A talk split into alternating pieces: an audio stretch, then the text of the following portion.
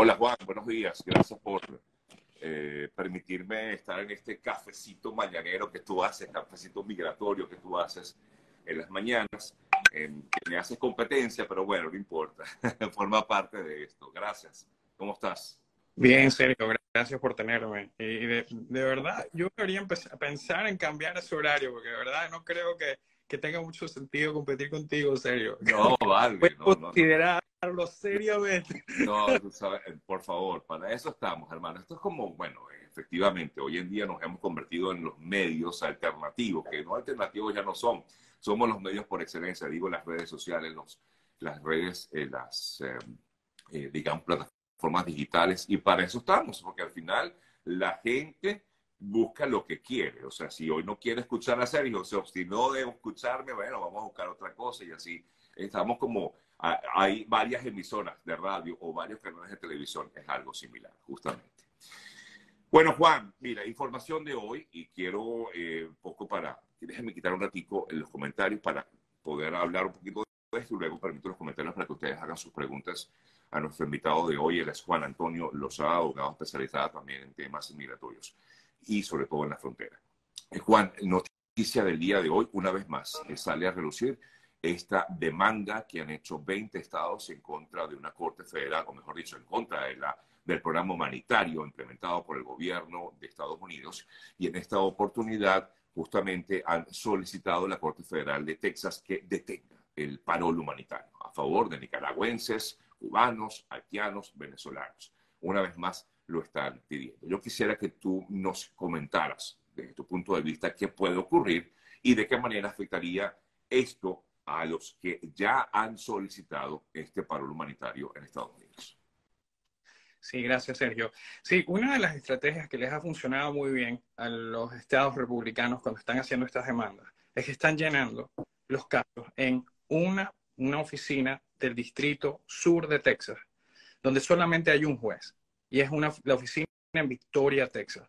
Este juez se llama Drew, Drew Tipton y fue nombrado por el expresidente Trump, y ya este es el quinto caso que tiene que ver con inmigración, que los estados republicanos han escogido llenar ahí, porque a diferencia de otras oficinas más grandes en el distrito sur o en el distrito oeste, ahí estás casi garantizado que vas a obtener un juez que está alineado ideológicamente con estos 19 estados. O sea que esto es netamente político, Juan. Sí, o sea, e-, es, es, bastante difícil verlo de otra manera, porque Drew Tipton hasta ahora nunca ha fallado a favor del presidente Biden. Now, ahora, lo interesante aquí es que Drew Tipton, esta es la primera vez que el presidente Biden, los abogados del Departamento de Justicia, dicen, ¿sabes qué?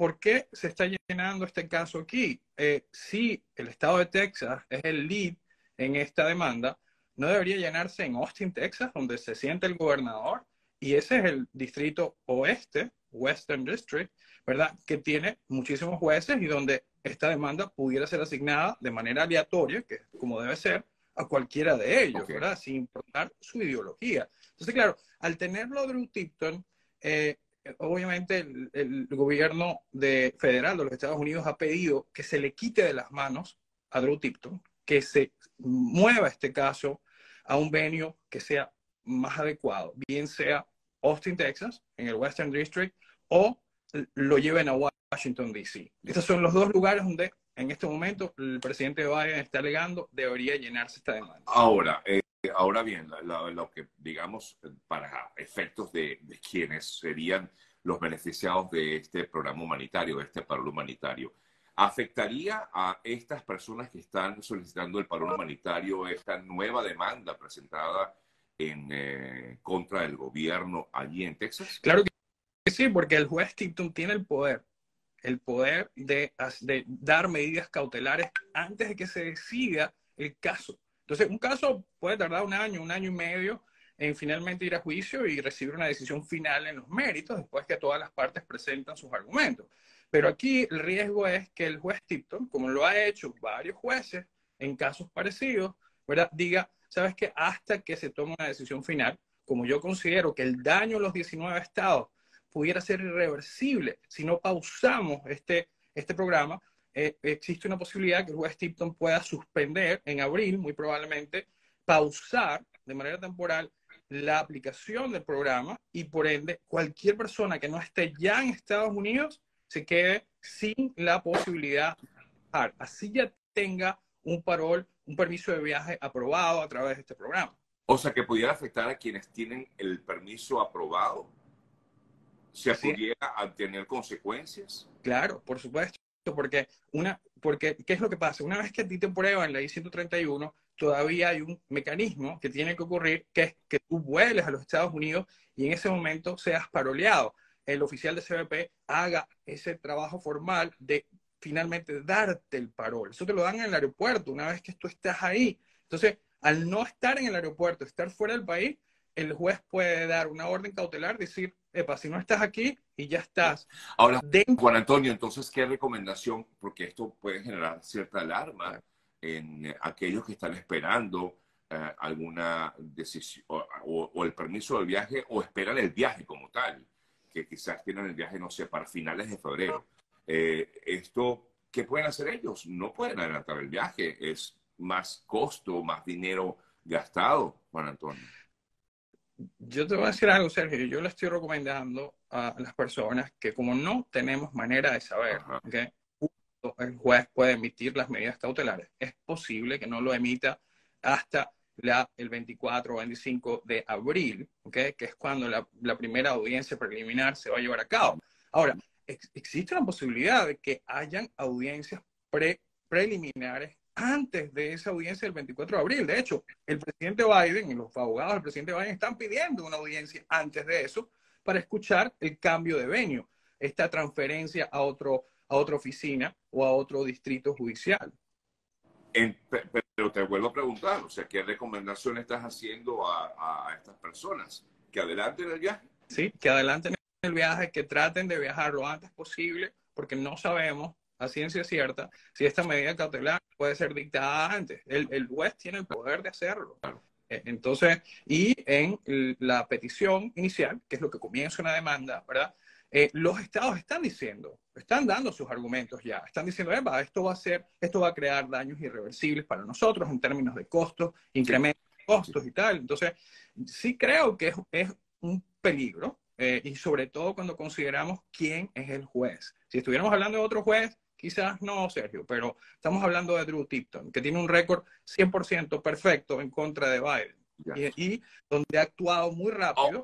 y aunque, y aunque el, gobierno eh, presente cualquier alegato, apelación, eh, ¿esto no puede dilatar en todo caso esa decisión?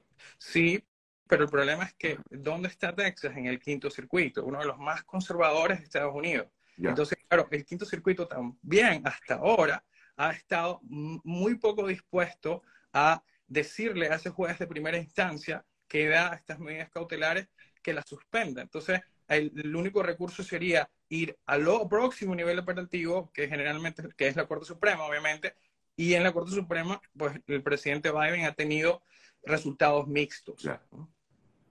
Eh, Juan Antonio, uno, de los temas que muchas personas me, preguntan eh, y que intentamos a veces conversar con la doctora Diacona es acerca del CBP One y justamente esta aplicación que fue implementada también por el gobierno de Biden para aquellas personas que están en México, que están en México, no es que van a llegar a México, que están en México, que aplican este, este CBP One. Muchos, eh, muchos de los comentarios que por lo menos yo he recibido tienen que ver con que hay inconvenientes desde el punto de vista del sistema. ¿Qué información le puedes dar a estas personas un poco para, para como recomendación? Sí, el, la, la, aplicación CBP One ha sido utilizada eh, en el contexto de los últimos dos meses de dos maneras, ¿no? Una, para hacer las biométricas de las personas que están aplicando el paro humanitario y que están en sus países de origen. Esa ha sido una de las maneras. Y la segunda manera que se ha utilizado eh, esta aplicación CBP1 es eh, poniéndose una lista de espera, ¿okay? Para ponerse una lista de espera o para escoger una cita para presentarse en uno de los siete puntos de entrada que han sido habilitados, dos en, California, eh, cinco en Texas, uno en Arizona, en Nogales, eh, y eso te permite pedir una exención al título 42. Como bien sabemos, todavía está el título 42 en vigencia, no, eh, la orden no expira hasta mayo 11, hay una orden, eh, una medida cautelar que tiene efecto a nivel nacional, que impide que el gobierno la retire antes de mayo 11. Eh, entonces, en este momento lo que tenemos es esta situación. Tú, si vas a la antes de que, existiera la pandemia, antes del 2020, una persona que quería pedir asilo, que estaba en México, así no fuera mexicano, se aparecía en el puente internacional y le decía al oficial de CBP, quiero pedir asilo. Esto dejó de ocurrir durante la pandemia eso es lo que tenía, generalmente ocurría bajo el título 8. Mm. Entonces, claro, al entrar el título 42, se suspende la aplicación del título 8 y empiezan a expulsar a las personas o simplemente cuando se aparecían al puente le decían, sorry, pero no te podemos procesar aquí. Entonces, este, esta CBP1 cambia eso.